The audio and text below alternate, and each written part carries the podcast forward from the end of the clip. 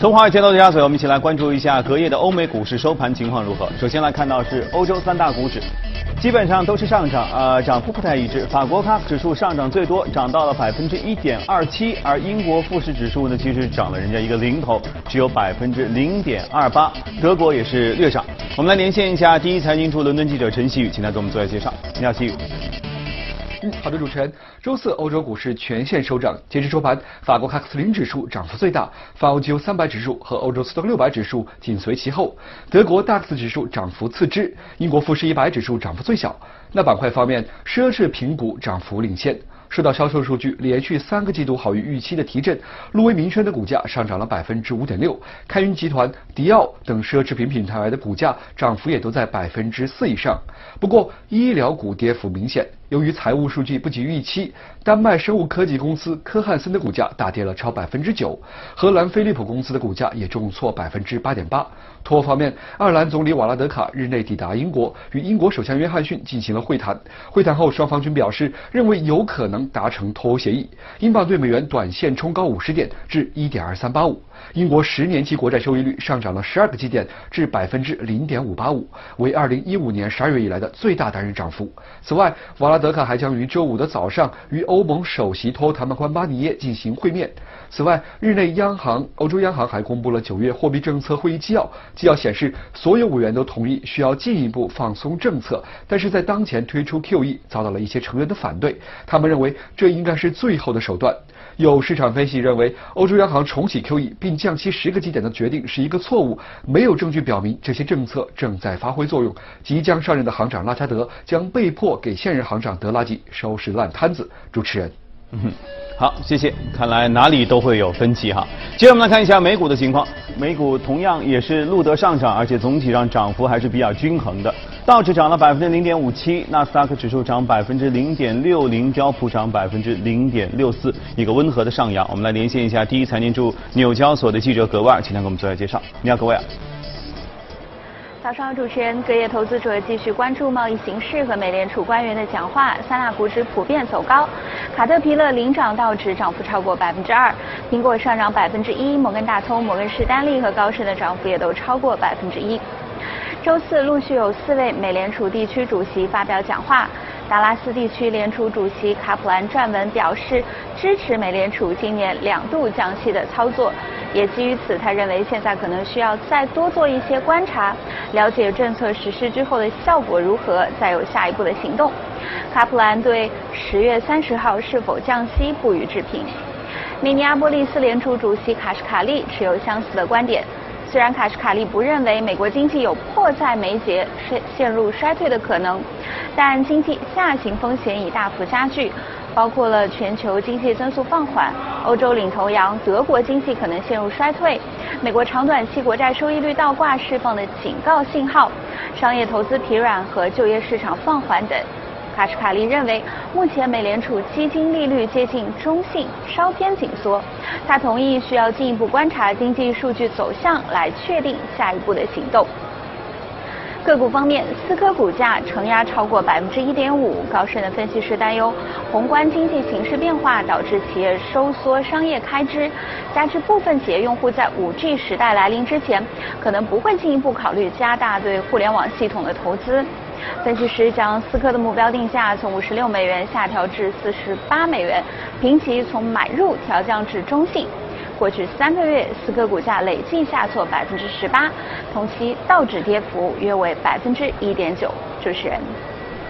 好，谢谢葛威尔。正好顺着葛威尔刚才说到的美联储的官员接连放话啊，我们要开始我们今天宏观方面这个话题。其实还是要说到美联储啊，我们跟徐光宇一起来聊一聊。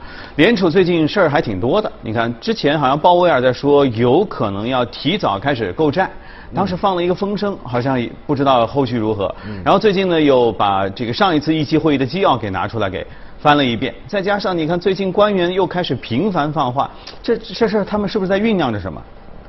呃，从这个一期纪要来看的话，整体还是比较分化的。但是其实近期的经济数据的话，其实给我们指明了一个。比较清晰的一个分化，其实还是上个月他们开会。对对对对对对对，这是上个月他们之前谈了，对对谈了什么？其实我们看最近的一些消息啊，首先是九月份的 ISM 制造业 PMI 指数下滑至四十七点八，嗯这个是一个比较大幅的一个下滑，照比上一个月。另外一个话就是美国很关注的一个就业的一个情况，九月份的新增非农就业十三点六，低于预期。那么这两个数据的话，其实都是美国现在非常关注的，一个是就业。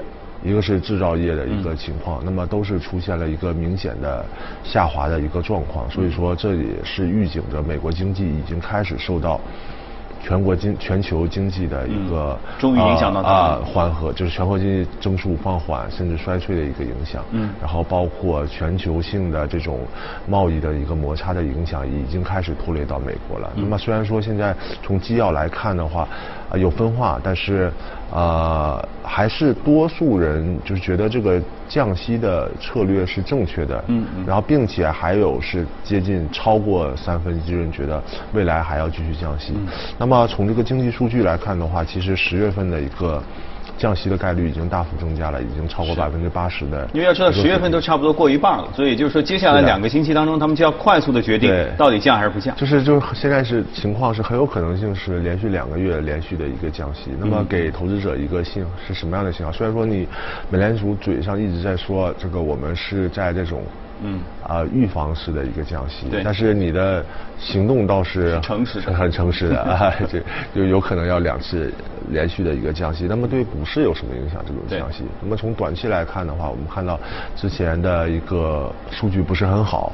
然后股市就下跌了，嗯嗯下跌了以后，今天又说最近又是降息的预期开始起来，股市有一个小幅的一个反弹。是但是啊、呃这种在这种不利的经济数据，就是得到了一些呃利好好的消息，其实并不能改变整个的一个股市的一个趋势的大致的一个方向，因为毕竟的话，现在经济数据还没有企稳，就是说我们看到了这个是利好的消息，但是在股市上很可能是一个短期的反应。那么什么样的反应是长期的反应呢？就是说，我们也看到了利好的呃货币政策，然后同时的话，货币政策的效用已经开始传导到经济数据上，就比如说美联储经过连续的降息，然后。经济数据哎企稳了，是。那么这个时候其实才是股市的一个爆发点，就像当时的二零一六年的时候，货币政策还没有缩紧，但是经济数据已经有明显的企稳了。那段时间，二零零年到二零零七年，就是股市一个连续的单向的一个上升。所以说现在还没有到这个阶段，也就是说，我们看到了一些利好的阶段，但是对股市的影响其实是一个中性的。那么这种利好可能会阻止股市的下跌，但是并不一定是股市大幅上涨的一个催化剂。这是投资者要保持一个比较清醒的一个头脑就利好的消息并不改变趋势，也就是说用药和药药效 这个这个结果出来，这当中是有时间的。现在我们就处于这样的一个时间的过程当中，。对你你用了药以后，我要知道这个药有没有效。嗯那么如果说你的情况改良了，嗯那说明什么？就有原因有结果，说明是这个药的作用。那如果你什么也没用，数据自己就好了，嗯你可能哎找不到原因。所以说，其实药和药效是两个，我们都要看到的时候，可能对于整个市场的判断会更加准确一些。嗯。那现在的上涨是不是会透支？就是美联储如果十月份说我再降息之后的这些利好，也就是假设十月份再宣布降息，因为最近这段时间都在上涨嘛，是说不定会不会又又来一波下跌？会的，会的，会的。这个主持人说的就是就是现在问题。现在美联储包括市场，就是其实这是一个越来越有效的市场。嗯嗯就是说，大部分的涨幅，嗯，都已经都在宣布之前在宣布之前，然后去预期它，去想象它的这个过程，其实是一个相对安全的一个时间。那么如果说即使降了以后，比如说上次百分之百的预期，这个没有什么意义了。那么现在百分之八十，可能还要看，哎，如果降了以后，后续的措辞是什么样？就是说我降息的理由是什么样的？这个理由可能决定了未来是否再降，还是短暂的停歇。嗯。但是有一点，其实现在看的还是比较明确的，就是这个大的一个方向。因为全球不仅仅是美国说还有矛盾，还有说分歧，嗯还是全球的这种降降降息，就是向宽走向宽松的货币政策的趋势，其实相对来说还是比较明朗的。嗯那么这一点的话，其实近期的话，就是说贵金属这一块。包括商品这一块，其实是一个更具投资价值哎，重点关注的一个方面，因为。呃，一方面就是说我们看到了降息，但是还有不确定性。这个不确定性就是贵金属的确定性的一个因素，因为只有那边是不确定的，这边才有风险的释放。那么另外一个是货币政策的趋势，也是贵金属的一个支撑，再加上之前已经是盘了很久。重新起势的一个过程，无论从技术上来讲，还是从这种基本面来讲，就是都不支持这种贵金属的超预期的下跌。我们看贵金属虽然最近好像也没怎么涨，嗯，但是一直盘在这个地方，对，就是一种感觉，好像是蓄势的下一波的一个上涨。那么这种上涨的因素我现在还看不到，但是其实从大的逻辑上来讲是没有问题的。嗯嗯，那贵金属毕竟，其实你看黄金从之前前两年的低位，嗯，也到了一个台阶了。这个台阶是不是意味着以后这会是一个新的底部的形成？我觉得它就是在酝酿，就是说，因为之前这一波涨的其实从底部上来，嗯，一波拉上来，很快，哎哎，很快，而且这个，而且它的这个涨绝对涨幅也是有一些的。嗯，但是正是因为有这一波底部的拉升。把之前的所有的下跌趋势全部打破了。它告诉我们什么？告诉我们，整个的趋势是转变了的。那再加上基本面的一些分析，跟着这个货币政策的方向，其实它是完全一致的。嗯它告诉我们趋势转变了。那么第二轮的上涨，我们不知道什么时候，也不知道它的幅度，但但是它告诉我们，未来不会创新低了。也不会有这种大幅的一个下跌的可能性，其实是比较小的。嗯。那么这个时候逢低去介入，其实是一个比较安全的一个嗯做法。嗯。啊。呃，黄金是处于这样一个地位哈。那你在呃，我再想了解一下，接下来到年底之前，其实应该还会有一些阶段性的事件，比如说脱欧这个事儿，应该短期内也会 有一个结论。然后还有没有其他的一些事件可能会对？目前这样一个整体的，比如说市场比较混沌、比较混乱，大家去投贵金属等等这样一个趋势是能够有改变的。现在很重要，一个是英国脱，嗯，但是这个事情很真真的很很就是你包括他们这些。呃，这个国家的元首啊，管理者，他们也搞不清楚这个问题，就是谈到什么阶段啊，怎么弄，他们其实都是在互相的博弈，更别说我们普通的投资者去分析，人家也不确定这个东西。其实这个这个不确定，担心不过来，担心不过来，这个确实没有办法做出一个非常明确的一个预测。但是，呃，那你仅仅是对于这个消息要保持一定的敏感度，就是说。哦，出现这样的一个方向，对市场是这样，那一定是这个比较平和的一个脱欧这种情况是对市场是有利的。那么比较激进的，那么一定无论对欧洲市场还是美国市场、全球市场都是一个利空的。另外一个就是包括欧洲和美国的这种也贸易摩擦，包括全球这种贸易摩擦，也是现在这个对于美国市场的一个非常重要的一个因素。那么这个因素其实。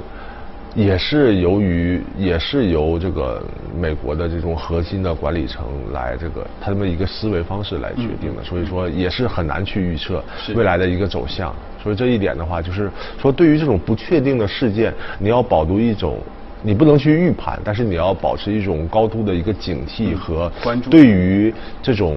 相关品种的一个逻辑性的一个把握，这是更准。你的反应要快，是，但是你不能去预测，是这样的一个一个一个一个方面。也就是徐光宇告诉我们的建议，其实是不要从预测结果的角度去猜结果的角度，猜结果就是百分之五十对吧？来做选择，对对对。其实还是要关注整个过程，在这个过程当中，始终其实从投资的角度是要站在一个较为安全的一个区域里面，这样的话才能一步一步的比较稳健的走下去。就包括比如说未来。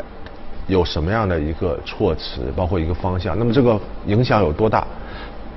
其实你关注的不是那个结果，是关注这个结果未来的一个影响有多大。嗯，这是你能够做出的对于就比如说在 A 股市场也好，美国市场也好，就放出一个消息。嗯，那么这个消息可能当前的影响当天就反映掉，你可能来不及。但是你要对它评估，它是一个持续性的影响，有多长时间的影响？那么这个时候就有趋势的预测性。那么这个对于整个的交易来说，就是有指导价值的一个一个东西。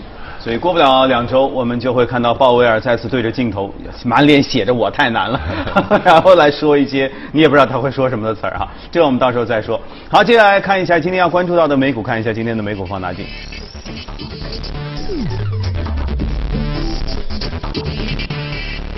好，这是一家互联网软件和服务的企业，叫 Equinix，一家数据平台中心。对，这个这个股票其实蛮牛的。这个股票啊，就是它是一家这个。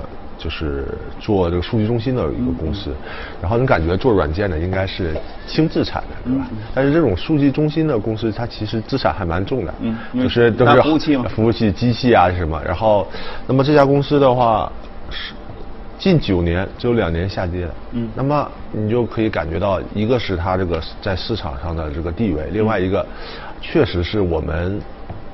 在这种数据爆发的一个时代，这种数据的量越来越大，嗯嗯，然后个体企业已经无法通过自建数据中心来满来满足自己的需求，嗯嗯，来负担这个成本，这是不可能实现的。所以说，现在就是美国这个水平更高，全部外包出去，嗯。啊，你帮我建，你帮我连好，嗯，你帮我做。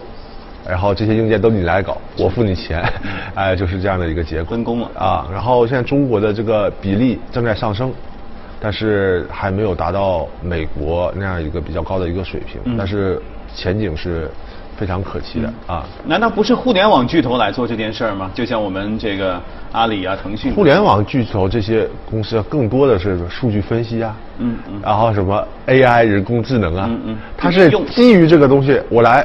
哎，做这些，其实，呃，他这家公司，他其实就是说，我的业绩很稳定，但是利润率可能也不高，啊，也没有那么高。其实说，就是这些互联网科技公司，他更希望做的是那种，就是说看起来非常高大上，可能领先未来，啊，引领人类走向某一个方向这种东西。就高大上的玩意儿，不再说那些苦活累活。对，但是。机器谁来算？啊啊啊！怎么连起来？安全性好不好？稳定性怎么样？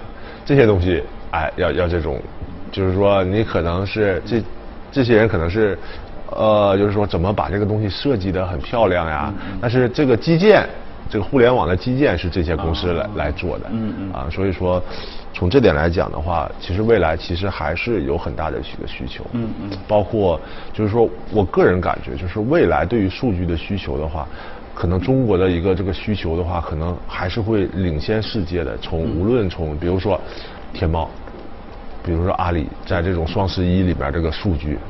储存，嗯，呃，数据的一个分析，嗯，它不仅是对于美国企业是一个利好，对于这种国内的也有很多数据中心的公司，都是一个非常大的一个未来的一个前景。你必须在这个时间节点保证我的运营是安全的，是稳定的。是。那这个这其实是有一定的一个专业性。出来数据也是科学的。对。否则这个结论也不靠谱。其实这里面也也也是为什么它的业绩会这么好？它其实是一个企业。和数据之间的一个信赖，嗯，就是说我一家企业，我一旦信赖里选择了这家数据中心以后，它很难就是说去改变，对，就是很难去做替代，因为一切的话，它已经跟企业融入到一起。那么我的数据是我的核心，但是我信赖里一直做的都比较稳定的话，他很难去选择其他的公司。所以说，就是对于很多的这种好的公司，其实在。啊，这个行业里面是走的越来越好，反而它的集中度会越来越高，就是这样的一个原因。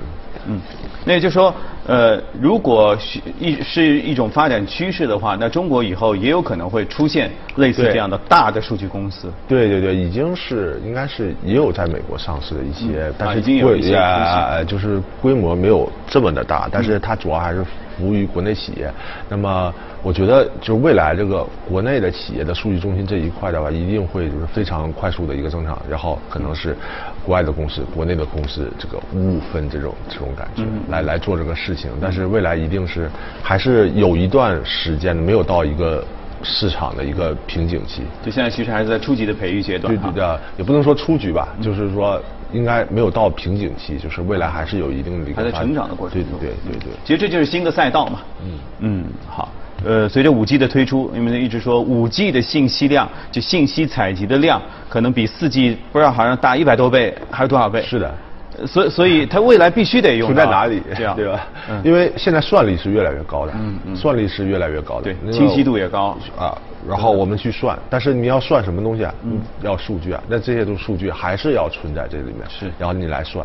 那么这种基础设施的集成化，然后高效化、传输的快速化，就是未来的一个核心发展的趋势啊。好，可以大家一起来关注一下。好，谢谢广宇今天和我们一起的分享。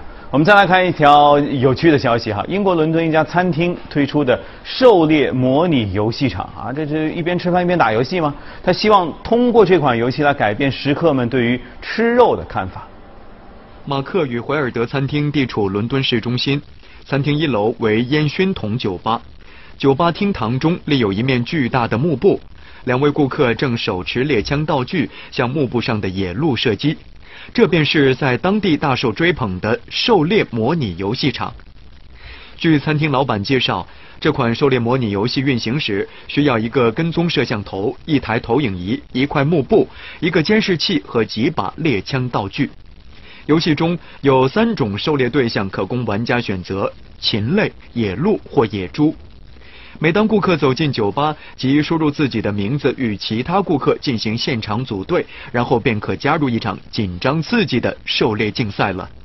餐厅的二楼是用餐区，顾客可以在菜单选择用野鹿肉制成菜肴。